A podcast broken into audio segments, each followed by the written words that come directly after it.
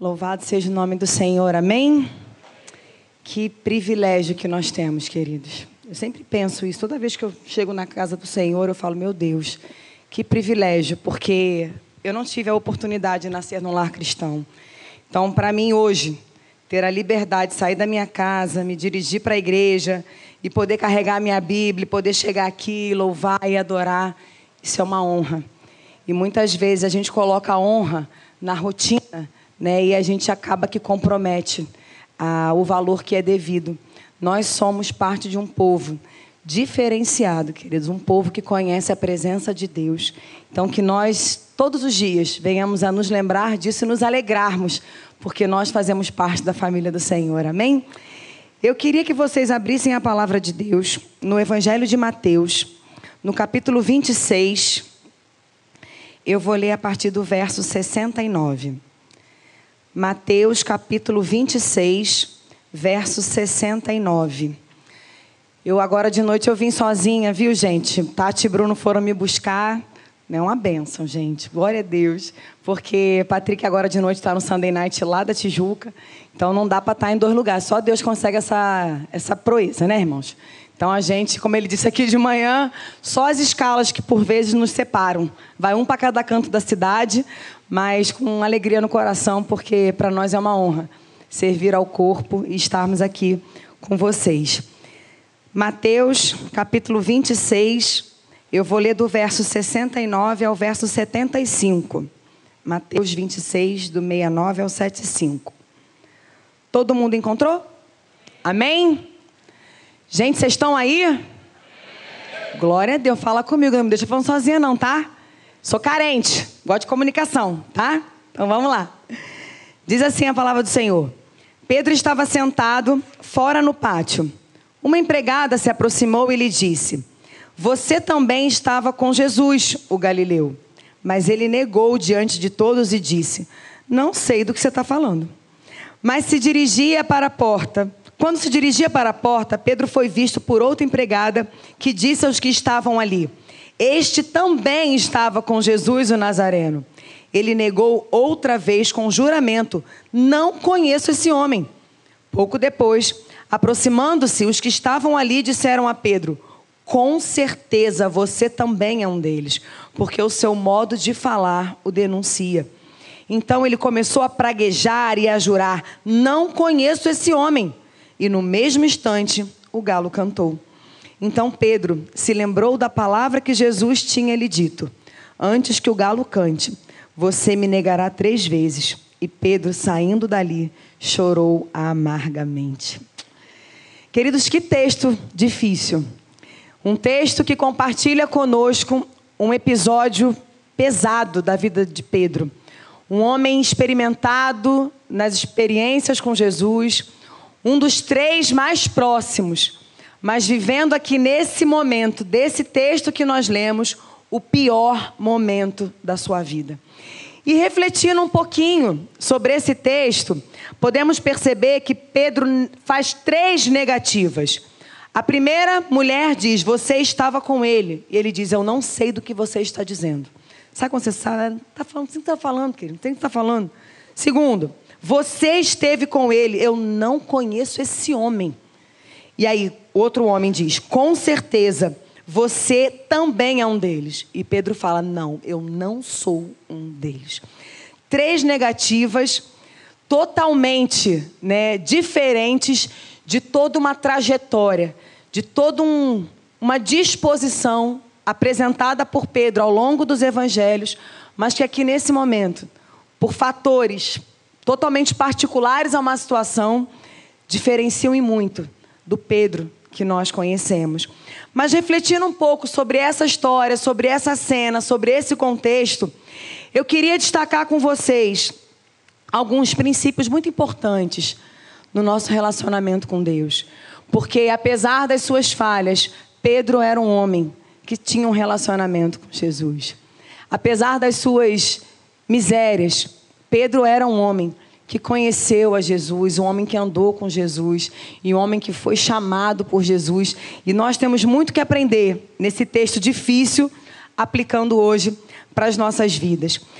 E tendo em vista né, esse cenário onde Pedro ele é acusado né, de ser parecido, ele é acusado de fazer parte dos, dos discípulos de Jesus, ele é acusado de ter estado com Jesus. Eu aprendi uma coisa: o nosso comportamento, ele nos denuncia. O seu comportamento, ele vai te denunciar. No verso 73 que nós lemos, diz que Pedro, né, ele é acusado porque o seu falar, a sua maneira de falar o denunciava. Claro que aqui eles estão se referindo ao sotaque galileu de Pedro, porque Pedro ele era da Galileia. E para os judeus, né, oriundos de Jerusalém, havia um certo preconceito com os judeus da Galileia. Por quê? Porque na, a Galileia era uma região, gente, de muita mistura. Né, de povos de diferentes regiões. Então, apesar de serem judeus, eles não eram considerados como judeus raízes, sabe assim, judeu, judeuzão, 100% judeu. Então, os que moravam em Jerusalém olhavam para o povo da Galileia com um certo preconceito. Então, quando eles falam assim, não, a sua maneira de falar mostra que você é um deles, é um comentário pejorativo. Do tipo assim, você fala diferente. Você fala que nem eles. Você não é um, um, um, um, original. Né? Você é quase um genérico, igual aí o teu mestre. Entendeu? E ao observar essa fala desses homens, eu fiquei pensando como que a nossa maneira de falar, ela nos denuncia. Como que o nosso comportamento, ele nos denuncia. Como que as coisas que nos fazem rir nos denunciam como que as coisas que nos fazem chorar, as coisas que nos tocam, também nos denunciam. Os nossos hábitos, as nossas maneiras né, de viver, de conviver, de reagir, são comportamentos que nos denunciam. E nessa cena aqui, gente, Pedro estava sendo denunciado por andar com Jesus. Pedro estava sendo denunciado por se parecer com Jesus. Eu não sei você, mas eu falei assim: uau! Se me acusassem de ser muito parecida com Jesus, eu falo, meu Deus, estou no caminho, é isso que eu quero. Mas nesse contexto aqui, para Pedro, dizer que ele parecia com Jesus era quase que assinar a sentença de morte dele também. Porque essa cena aqui, ela acontece na casa de Caifás. Jesus já estava preso para ser crucificado. A perseguição já estava assim, fomentando em Jerusalém. Então, assim, quem fosse ligado a Cristo corria risco de vida. Então, esse momento aqui, para Pedro, ser parecido com Jesus, colocava a vida dele em risco. Mas aí, Pedro ele tenta negar com os lábios aquilo que já estava muito impregnado na vida dele. Sabe por quê, gente? Andar com Jesus é andar em processo de transformação. E foi isso que ele veio fazer. Ele fala: Eu vim para que vocês tenham vida e vida com abundância, é vida nova. Nós que estamos em Cristo, né, em 2 Coríntios capítulo 5, o apóstolo Paulo fala disso. Aquele que está em Cristo é nova, as coisas velhas já, e eis que tudo se fez novo. Quando a gente anda com Jesus, a nossa vida vai precisar sofrer um processo de transformação. E não é uma transformação forçada. Não tem como nós andarmos com Jesus e as coisas velhas continuarem reinando na nossa vida. Porque as coisas velhas fazem parte de um tempo que já passou. O tempo novo que nós entramos a partir da nossa vida com Cristo é um tempo que Ele traz coisas novas, coisas que nem sempre nós temos dimensão do novo que nós passamos a andar. Mas fato é, a vida nova que Cristo nos traz, na medida que caminhamos com Ele, é uma vida que é para transbordar, querido. É uma vida que é para ser denunciada com o nosso comportamento, com as nossas práticas. A nossa prática de vida precisa ter novidade, porque senão vai entrar em choque com a nova realidade.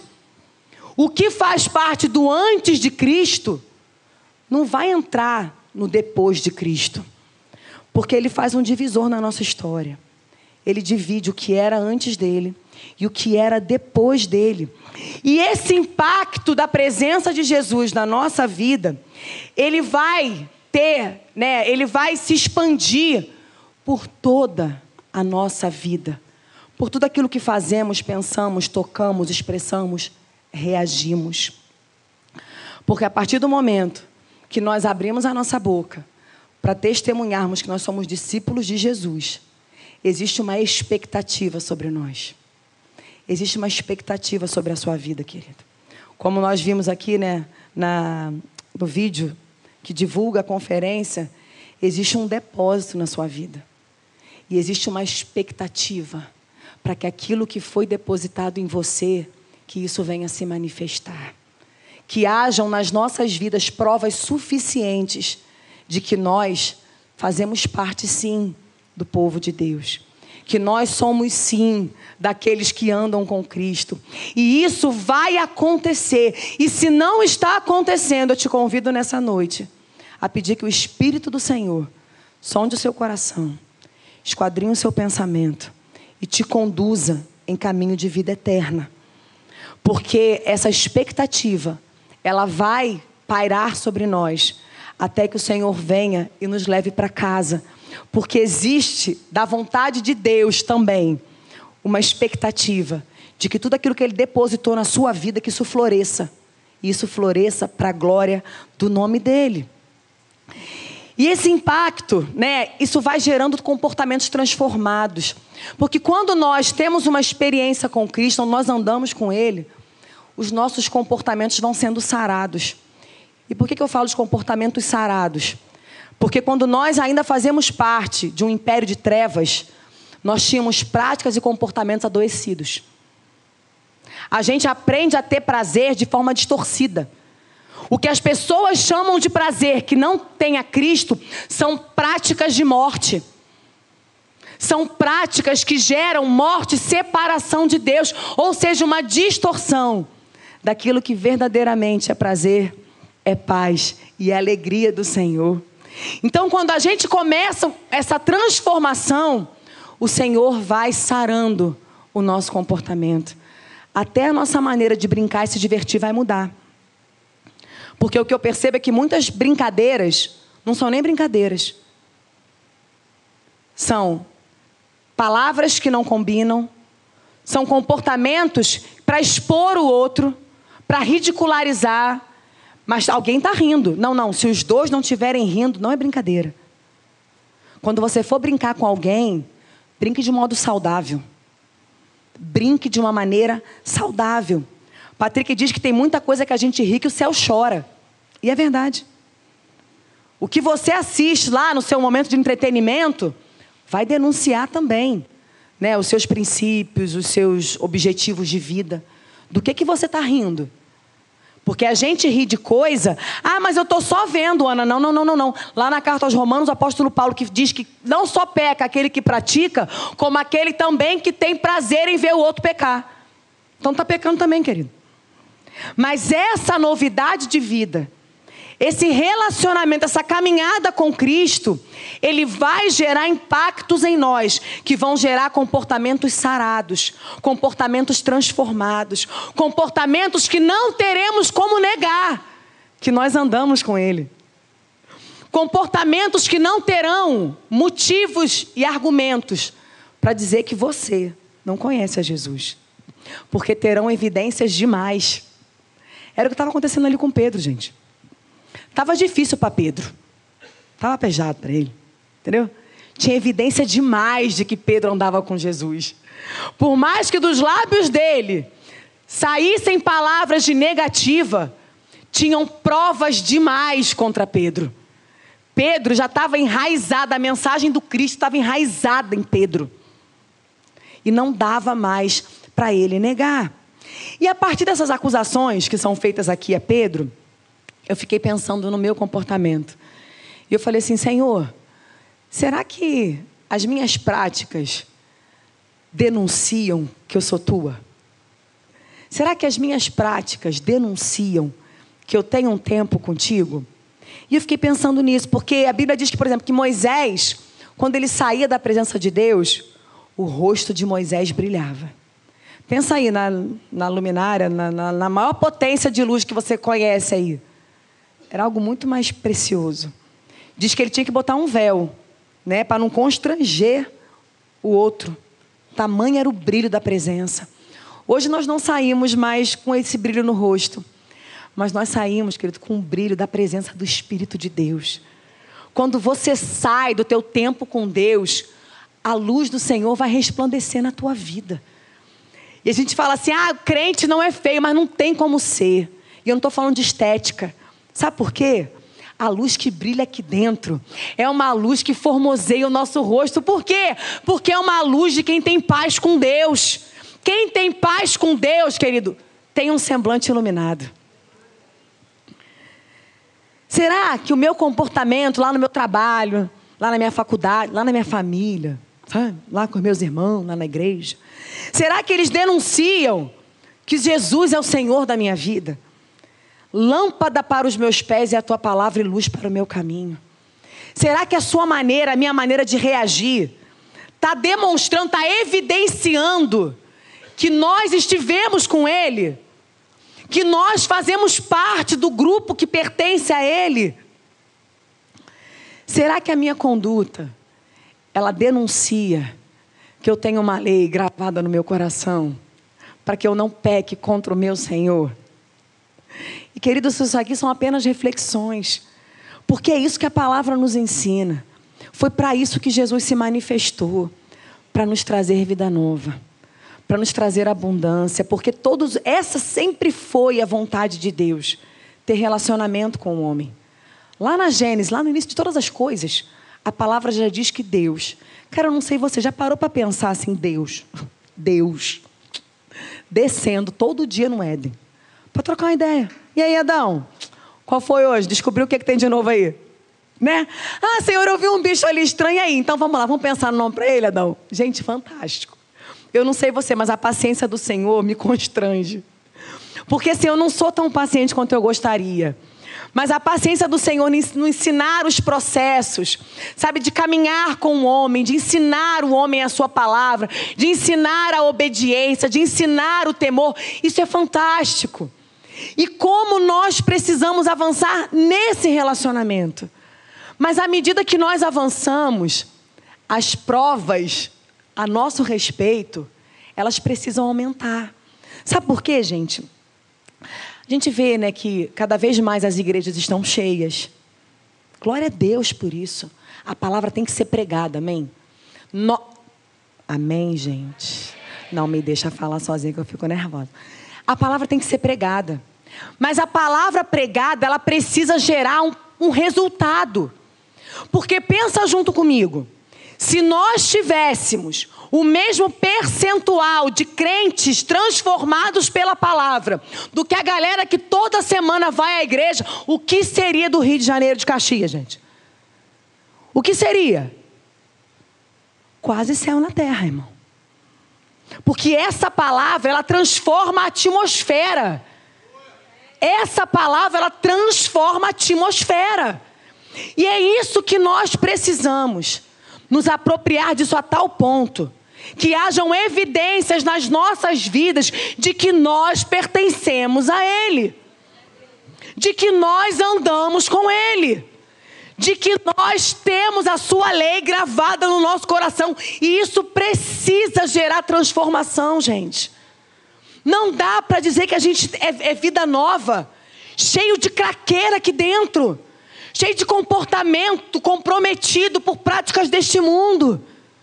Sabe por quê? Eu quero te lembrar nessa noite que o Espírito Santo, o mesmo que um dia te convenceu do pecado, da justiça e do juízo, é o mesmo que te capacita a viver em novidade de vida.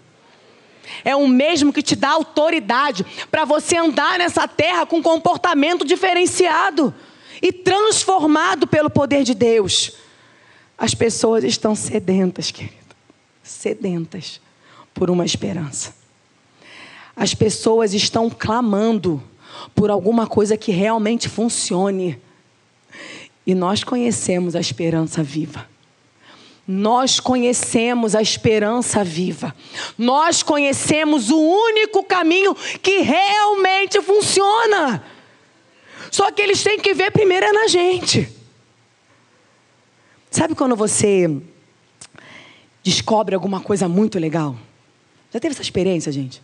Tu descobriu alguma coisa? Todo mundo descobre alguma coisa muito legal. Não descobriu nada, não, gente? E você tem uma sede de contar para as pessoas? Sabe? Você imagina assim, por exemplo, um médico, um famosaço aí, descobriu a cura, sei lá, do câncer. Gente, não dá para guardar. Não dá para esconder, sabe por quê? Porque milhões de pessoas estão precisando dessa cura. E nós conhecemos a cura. Nós conhecemos o caminho. Nós conhecemos a verdade. Nós temos vida. Vida. E isso é maravilhoso e nós não podemos reter isso. E é tão maravilhoso. Gente, a palavra de Deus é linda. O Senhor não nos expõe. Mas ele diz assim, né, em, em 1 Coríntios 11, 28, cada um examine-se a si mesmo. Porque a gente é muito bom para examinar o outro. A vida do irmão, da irmã, entendeu? A gente tem uma habilidade que não vem de Deus de avaliar, entendeu? O outro. Mas o que a Bíblia diz é você para você se avaliar você mesmo. Senhor, o que que as minhas práticas têm revelado? O que que o meu comportamento tem revelado? Porque você carrega o nome de Jesus, amém? Você carrega o Espírito de Deus, amém? Então, querido, essa responsabilidade de sondar a si mesmo, ela é nossa. E pedir ao Espírito Santo, sabe por quê? A verdade é que nós caminhamos em transformação. Todos nós. Todo mundo aqui, um dia já chegou com mais craqueira do que tem hoje. Amém, igreja? Amém? Temos menos, né, irmãos?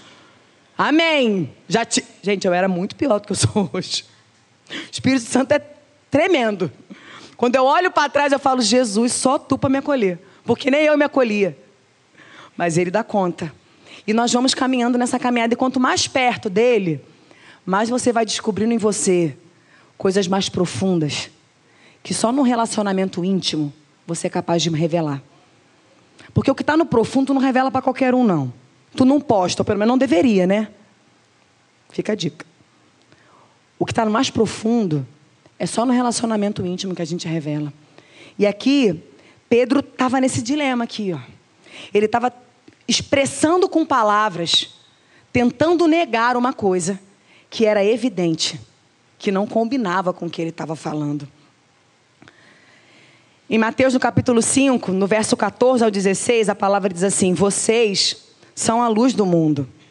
Não pode esconder uma cidade situada no alto de um monte, nem se acende uma lamparina para colocá-la debaixo do cesto, mas num lugar adequado, onde ilumina bem todos os que estão na casa. Assim brilha a luz de vocês diante dos outros, para que vejam as boas obras que vocês fazem e glorifiquem ao Pai de vocês que está nos céus. Querido, tudo aquilo que você pratica como resultado do teu relacionamento com Deus, o nome do Senhor ele é glorificado. E às vezes a gente tem a má interpretação de achar que quem é usado por Deus é quem está aqui no templo, aqui no púlpito. O pastor, os irmãos do louvor, né, os diáconos, os professores. Ah, não, mas ele tem ministério na igreja. Não. Toda vez que você manifesta um comportamento transformado pela palavra de Deus, você está manifestando as boas obras do céu. E você está glorificando a Deus. Pode ninguém ver, mas tu sabe quando tu glorifica. Tu não sabe? Quando tu tinha todo um cenário para você agir como você estava acostumado a agir, mas você é surpreendido pela ação do Espírito Santo, transformando uma reação sua. Há um tempo atrás, um bom tempinho atrás, né? A gente estava num casamento e aí Patrick, antes de ser integral, né? Patrick, Patrick é arquiteto. E ele era sócio de um escritório e eram todos rapazes novos, então todo mundo casando na mesma época, né? Aí tinha um lá que era um dos mais birutinhas, assim.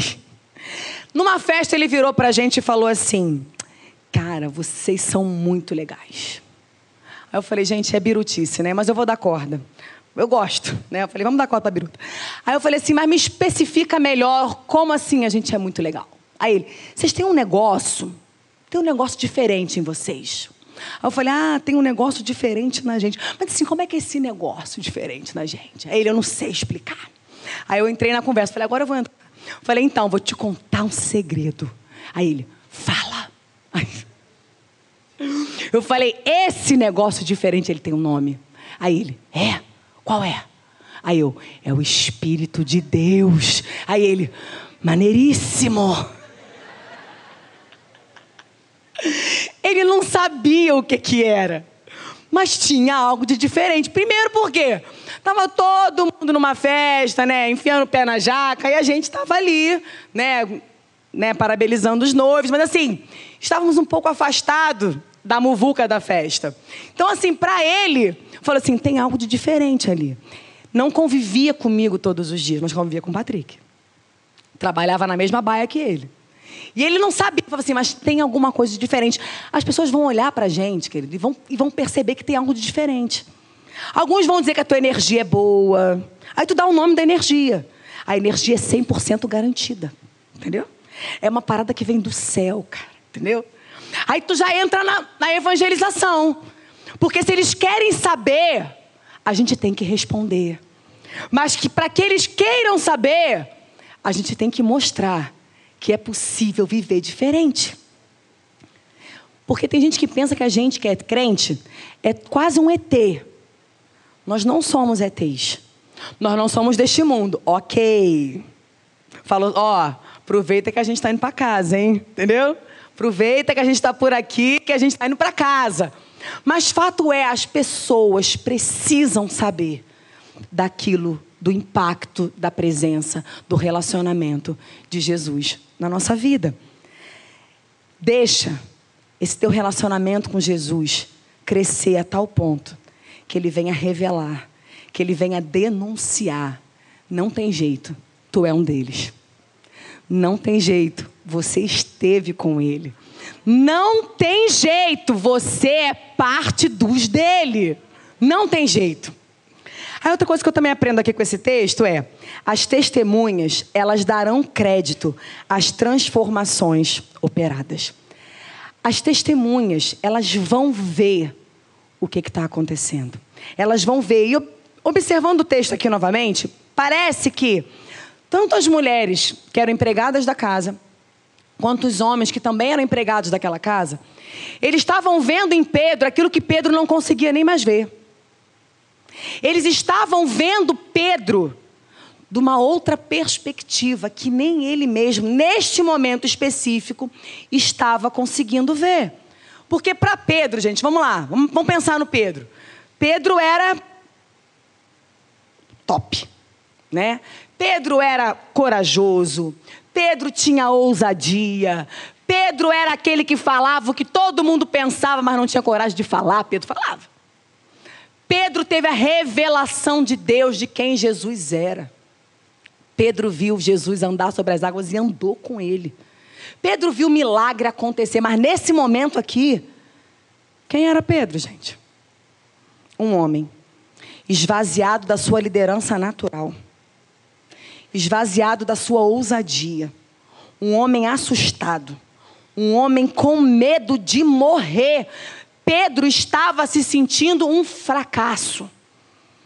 Pedro estava sentado no meio daqueles né, que estavam condenando a Jesus e ele não podia fazer nada e não podia nem dizer que ele era amigo chegado dele. Para Pedro, ele estava um fracasso nesse momento. Mas, como eu disse, a vida de Pedro já estava tão impregnada de Jesus que não dava, não dava para ele negar. Mas o fato dele não conseguir ver não significa que a transformação não tinha acontecido. As circunstâncias que a gente enfrenta, elas influenciam a nossa maneira de ver as coisas. Já teve a triste experiência de fazer um julgamento errado de alguma situação que você presenciou? Isso é horrível, né, gente? Quando a gente olha uma situação e fala assim, é isso. Aí Jesus vai lá e e fala assim, ai meu Deus, só a tua misericórdia. Jesus, eu entendi tudo errado. Eu já tive essa triste experiência, gente. E é tenebroso, mas por quê? Porque as circunstâncias, elas influenciam. É por isso que a palavra nos ensina a não andar por aquilo que mas por aquilo que cremos. Por quê? Porque o que vemos pode nos confundir em alguns momentos. E aí a gente vai sair do lugar que nós nunca deveríamos ter nos movido. E há momentos que parece que nada está acontecendo na nossa vida. Já teve essa experiência, gente? Teve não, gente? Ora por mim então. Porque eu tenho. Tem alguns processos que eu passo que eu falo assim, Jesus, não estou melhorando, estou ficando pior, hein? Não estou crescendo, não estou aprendendo nada. Mas é o meu lugar de percepção. Não significa que não esteja acontecendo. Porque esse processo de transformação, ele é tão inevitável que por mais que você não veja, as pessoas vão ver. Pode ficar tranquilo. Porque não se pega uma candeia e se coloca debaixo da mesa, porque não dá para apagar. Não dá para esconder o que Deus está fazendo na sua vida. Não dá. Não dá para fingir que não tem nada acontecendo quando o céu está se movendo em seu favor. Não dá. As testemunhas vão dar crédito. Você pode até em algum momento não ver, achar que não tem nada acontecendo, mas está acontecendo. Não ande por aquilo que você vê. Não faça julgamento precipitado por aquilo que você está vendo. Ande por fé. Ande em confiança. Ande em obediência. Ande em submissão à palavra de Deus. E é interessante porque as pessoas mais próximas, essas são as primeiras que vão perceber. Geralmente, gente, é na tua casa. É lá. Porque lá eles conhecem o antes e o depois, amém? Conhece, gente, conhece sim, tá? Tu pode não dizer amém, mas conhece. Eles conhecem quem tu era e quem tu é. E eu peço a Deus, em nome de Jesus, que esteja transformando, amém? Eles percebem. Eles serão os primeiros a dar crédito. E fato é, nem sempre a gente vai compreender esses processos de transformação do nosso Senhor na nossa vida. E essas testemunhas, elas ajudam a gente. Ajudam ajuda a gente a continuar caminhando. Porque quando você não vê, certamente as pessoas vão ver e vão dar crédito ao que Deus tem feito na sua vida. Porque a gente às vezes difere do tempo de Deus. A gente difere, o nosso tempo, nem sempre o nosso cronos está alinhado com o Kairos de Deus. Mas o fato de não estar alinhado na nossa perspectiva, todos nós que um dia entregamos a nossa vida a Ele, a nossa vida está alinhada a um propósito muito além da nossa capacidade de compreender. E é por isso que eu quero te incentivar nessa noite a ser um cooperador de Deus. Sabe quando você tem um amigo, um irmão, um familiar, ou um marido, uma esposa, um filho, uma mãe, um pai, e você percebe que ele está tendo algum comportamento diferente? Cara, glorifica a Deus. Fala para ele, fala para ela. Nossa, amor, você está diferente. Nossa, você agiu diferente. Sabe quando o seu amigo, seu irmão, conseguiu vencer alguma coisa que você sabe que machucava, alguma coisa que você sabe que ele estava lutando em Deus para superar aquilo, e você vê aquilo acontecer, não se cale. Seja a boca de Deus. Seja um agente do céu. A gente muitas vezes empresta a boca para falar um monte de coisa que seria melhor não ter nem falado. Mas se cala para falar coisas que abençoariam vidas. Ah, mas ainda está no processo, Ana. Querido, processo é processo. Mas se eu estou lá embaixo, eu quero chegar aqui em cima, eu subi um degrau, louvado seja Deus por isso. Ah, mas eu estou orando para meu marido ser transformado, ele não está nem ainda onde eu quero que ele chegue, ele já melhorou. Ele está aceitando ouvir a palavra de Deus, glorifique a Deus e fala: Poxa, estou tão feliz que você já está aceitando ouvir de uma outra maneira. Seja um instrumento, abençoe, testemunhe do que os seus olhos têm visto, do que os seus ouvidos têm ouvido. Não se cale, dê crédito à ação do Senhor. A gente avança, querido, em meio a muitas lutas. Eu não sei você, mas os meus processos de aperfeiçoamento em Cristo são debaixo de luta e batalha. E como é bom quando alguém me ajuda a ver alguma coisa que eu não estou conseguindo ver. Quando alguém me mostra que eu estou caminhando, quando eu acho que eu estou parada. Sabe? Eu me lembro de uma situação. Eu estava chegando lá na igreja da Tijuca, né? E eu encontrei com uma colega da época da faculdade. Mentira, do magistério ainda. Eu era adolescente. E aí a gente estava conversando e tal, e aí a gente sempre correndo, né? O pessoal do ministério, a gente está sempre correndo. Aí eu virei para ela e falei, fulano, eu vou lá que eu tô, eu tô atrasada, tem ensaio dos, dos, dos adolescentes e tal, já tem um tempinho isso. Aí ela falou assim, ai, Ana, poxa, tão bom conversar com você, você é uma pessoa tão calma. Eu falei, louvado seja o nome do Cristo. Porque eu sei que naturalmente eu não sou uma pessoa tão calma. Aí ela foi a lei, ela falou assim: Você me traz tanta paz conversando. Eu falei: Ai meu Deus, agora, Jesus, eu vou subir, vou me jogar lá naquele altar. Porque na, eu estava naquele dia pensando assim: Ai Senhor, eu não não estou avançando, sabe? Eu acho que eu já devia estar em outros processos na minha vida e eu estou aqui, enfim, aquela nossa catarse, sabe? Que você está naquele dia que está falando com Deus, sabe? Você fala, Senhor, eu não, não tô, não tá bom, não tá. E quando eu subi a rampa, depois daquela, daquele bate-papo ali, eu falei assim, Jesus, obrigada. Porque ela me ajudou a ver coisa que eu não estava vendo, sabe? Eu falei, Jesus, o Senhor está vencendo. O Senhor está vencendo na minha vida. Porque eu estou diminuindo, porque eu sei que naturalmente eu não sou assim. Mas é o Espírito Santo, querido. É por isso que eu creio demais em transformação de vida. Porque eu sei de onde que o Senhor me tirou. Eu sei do, do bicho brabo que eu era. Mas o Senhor tem me ensinado a andar em mansidão. O Senhor tem me ensinado a caminhar a segunda milha. E como é bom quando a gente encontra testemunhas, sabe, que chancelam o processo. Falam, Ana, eu tenho visto mudança na tua vida. Eu tenho visto que você tem caminhado diferente. Gente, achei que tu ia quebrar o pau aqui agora. E ó, na mansidão, na elegância do céu. Entendeu? É transformação de vida. Dê crédito. Quando vier na tua vontade de né, falar alguma coisa que não abençoa, trava. Tem duas camadas de dente aqui, ó, para arriba e uma para baixo, aqui, ó, trava. Seja mais pronto para reconhecer. Quem sabe você não pode hoje ainda, sei lá, falar para alguém aqui que está contigo aqui, alguém que está aí contigo no YouTube, eu não sei onde está a câmera aqui, que eu ainda não aprendi onde está a câmera, entendeu? Ou pegar um telefone Fala assim, fulano, fulana, glória a Deus pela sua vida. Eu estava lá no culto, eu tenho certeza que o Espírito Santo pode te lembrar agora de alguém que você está vendo transformação e você ainda não falou.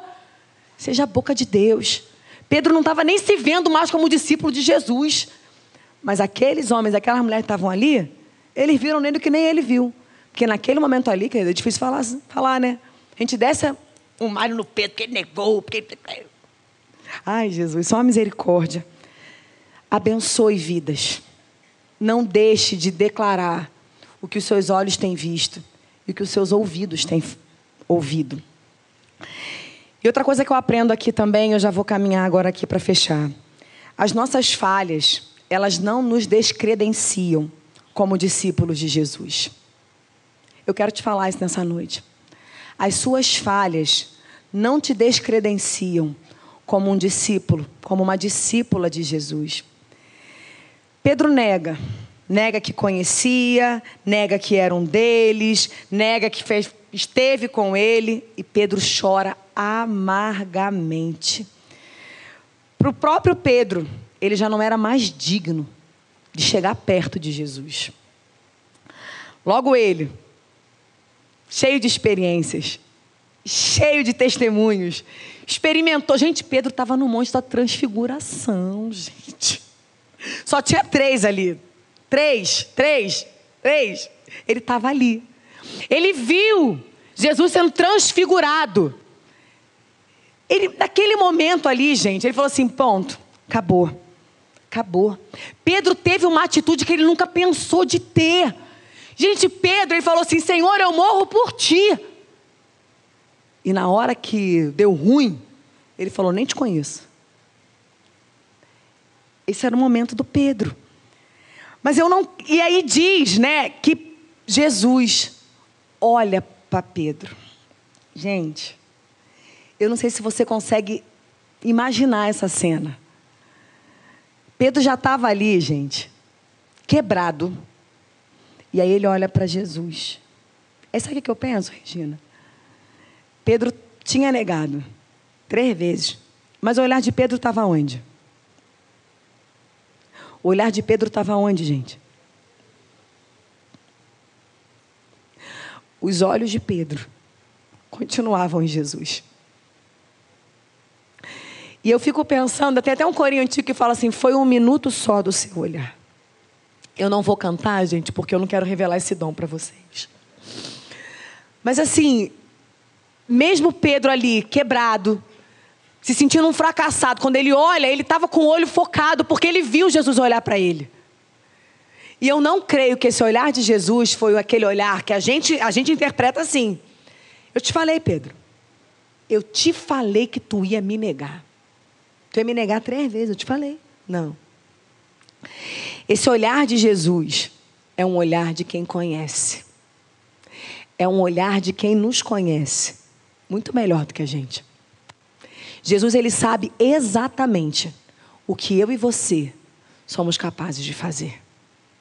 Ele sabe exatamente a nossa potencialidade para ter atitudes diferentes do que nós estamos hoje dispostos a fazer por Ele. Como se a nossa atitude, como se os nossos erros e falhas pegassem Jesus de surpresa. Pega não, gente. Não pega Jesus de surpresa. Nesse momento aqui, Pedro, ele tem um encontro com a sua falibilidade. Pedro estava muito cheio de si, sabe? Tinha muito Pedro ali dentro. E aqui nesse momento, Pedro ele é esvaziado. Porque Pedro tem a real noção do quanto que ele precisava de Jesus. Do quanto que ele precisava de Jesus muito além do que ele era capaz de compreender. Mas as nossas falhas não cancelam os propósitos de Deus para as nossas vidas. As suas falhas não cancelam o chamado de Deus para a sua vida. Mas, e Jesus não desiste de nós. E é tão maravilhoso que no Evangelho de Marcos, no capítulo 16, Jesus já ressuscitado, o anjo vira e fala assim: Olha, vão e digam aos discípulos dele, o anjo falando dos discípulos de Jesus, e a Pedro diz aos discípulos e diz a Pedro. Percebam, os discípulos, tá? Que está no plural, mas ele pensa um nome separado. E a Pedro, que ele vai adiante de vocês para Galiléia e lá ele, vocês o verão, como ele disse. E eu achei isso aqui, gente, um cuidado tão lindo do Senhor. Porque assim, naturalmente, Pedro não iria mais. Eu não iria. Com que cara que eu ia olhar para Jesus, gente? Como assim? Pedro não iria mais. Pedro ele volta para a pescaria, ele volta. O chamado de Pedro foi largando as redes e seguindo a Cristo. Só que quando ele falha, ele se sente tão fracassado naquele, na proposta do que ele largou a vida para ser e para seguir, que ele fala: acabou. Então, se o anjo não fala isso, ele não ia. Mas isso aqui só ratifica. Deus não abre mão dos seus discípulos. Deus não abre mão de você. Deus não abre mão de mim. As nossas falhas não nos descredenciam. Não é para pegar o crachá e jogar no chão porque não acabou. Isso é um cuidado lindo do Senhor. E no Evangelho de João, no capítulo 21, tem um outro relato muito famoso, que é, é o desdobramento desse encontro aqui de Jesus com os discípulos após a ressurreição. Diz que Jesus estava ali na praia e tal. E aí ele os discípulos estão lá no barco, estão lá no mar, e aí ele chama filhos. Gente, todos eles tinham fugido. Todos eles tinham abandonado Jesus. Que amor é esse, gente? Eu não sei se eu não quebranto teu coração, mas eu fico pensando que amor é esse. Filhos, filhinhos. Aí diz que Pedro, Pedro, Pedro salta do barco e o doido volta depois para pegar os peixes. Pedro sendo Pedro. Mas sabe o que eu fiquei pensando? Eu imagino que Pedro saltou daquele barco porque Pedro não estava pronto para encarar Jesus de novo. E aí ele se movimenta, que quem é agitado a gente agita, né, gente? Só para dar uma descontraída, pula no barco e volta. E quando ele vem, Jesus já tinha montado ali, né, um cenário para que eles comessem. E aí, gente, estudando um pouquinho do texto, eu descobri algo assim tremendo. Diz que Jesus monta ali um braseiro. É onde acontece o, o diálogo do Pedro, tu me amas. É logo depois desse cenário aqui. E aí diz que Jesus monta um braseiro. E essa palavra braseiro, ela só aparece duas vezes. Lá na casa de Caifás, quando Pedro nega. Pedro estava sentado no braseiro. E aqui.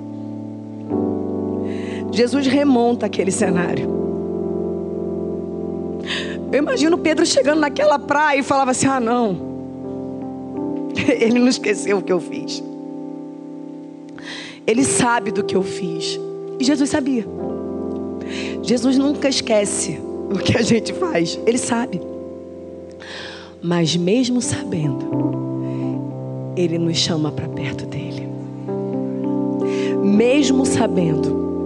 Só que nesse momento aqui, quem está na praia, no braseiro, era o Senhor. E nesse momento, nesse dia, nessa cena difícil novamente, Jesus está falando para Pedro assim: Olha, Pedro, eu sei o que você fez, mas o meu amor, o meu propósito, o meu chamado na tua vida é muito maior do que tu fez, Pedro.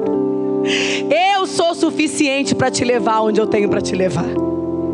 E naquele momento ali, nesse cenário, Jesus renova o chamado de Pedro. É aqui que ele fala assim: Pedro, tu me amas. Pedro nega três vezes. E Jesus pergunta três vezes: Pedro, tu me amas? Pedro, tu me amas? E aí ali Pedro, Senhor, tu sabes de todas as coisas. Aí quando Pedro reconhece a falibilidade dele, ele fala assim: então apacenta minhas ovelhas. Apacenta as minhas ovelhas, Pedro. Porque o propósito não mudou. O chamado não mudou. Eu sei que você é falha e você vai falhar de novo em alguns momentos, Pedro. Mas eu estarei contigo. O que você precisa, você vai ter em mim. As nossas falhas, elas não nos descredenciam de sermos discípulos e discípulas de Jesus. O Senhor, Ele é fiel. O Senhor, Ele é fiel chamado do Senhor para a sua vida, ele continua de pé. O amor do Senhor pela minha vida e pela sua vida, ele é suficientemente capaz de caminhar conosco em paciência, em transformação, em renovo de vida. E eu não sei como é que tu chegou aqui nessa noite. Eu não sei como está o teu relacionamento com Jesus. Eu não sei o que que a tua prática de vida tem revelado sobre tuas prioridades, sobre teus valores, sobre teus princípios. Eu não sei. Eu não sei se de repente você você foi surpreendido com um comportamento seu totalmente diferente que você nem se reconheceu. Fala assim, gente, eu nunca imaginei fazer isso. Eu decidi seguir a Jesus, sabe?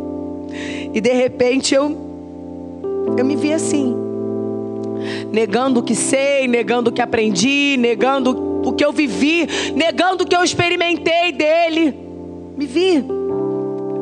Eu estava tão decidido, tão decidida a ir com ele até o fim. Mas o Senhor te trouxe aqui nessa noite para te trazer um renovo. O Senhor não te quer mais se chegando a Ele sem graça. O Senhor sabe, Ele sabe.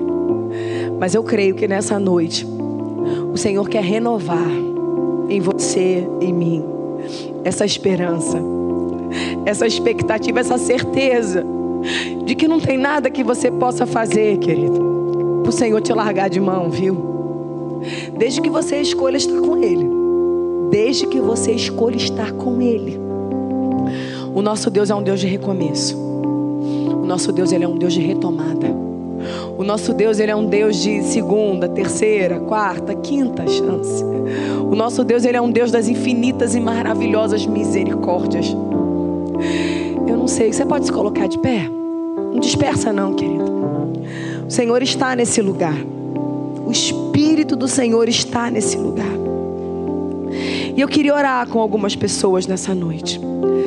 Fazendo o que a palavra nos ensina, examine-se o homem a si mesmo. É particular, é no privado, é na intimidade, é você e o seu Senhor.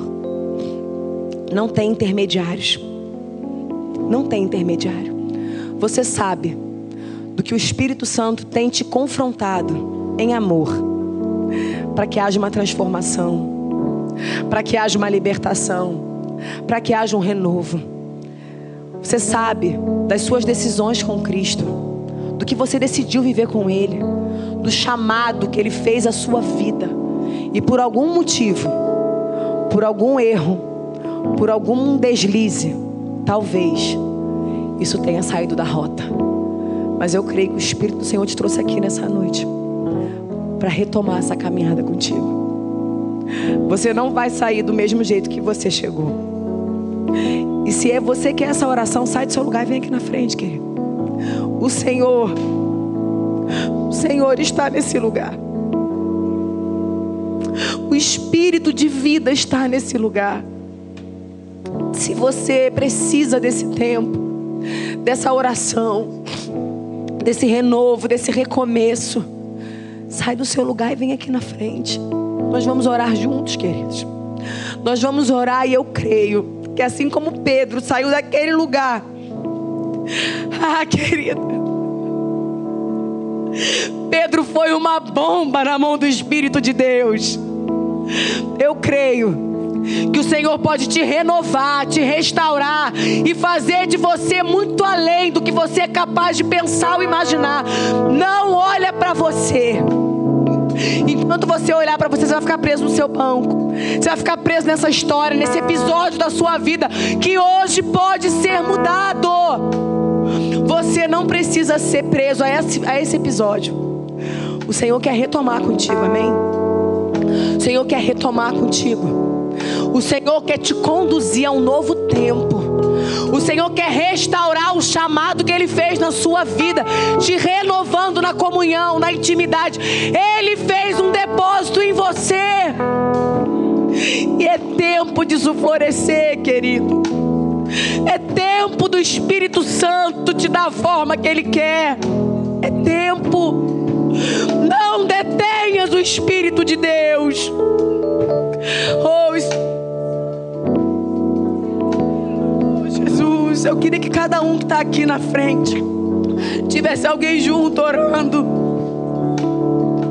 Ah, Senhor, se você está no seu lugar e você não saiu ainda, estende sua mão para cá. Estende sua mão para cá, querido, porque eu creio que é uma noite de uma restauração, de uma renovação. Ah, o Espírito do Senhor está nesse lugar, queridos. Senhor Jesus, nós louvamos o teu nome, Pai. Senhor, nós somos gratos pela tua presença, pela tua palavra.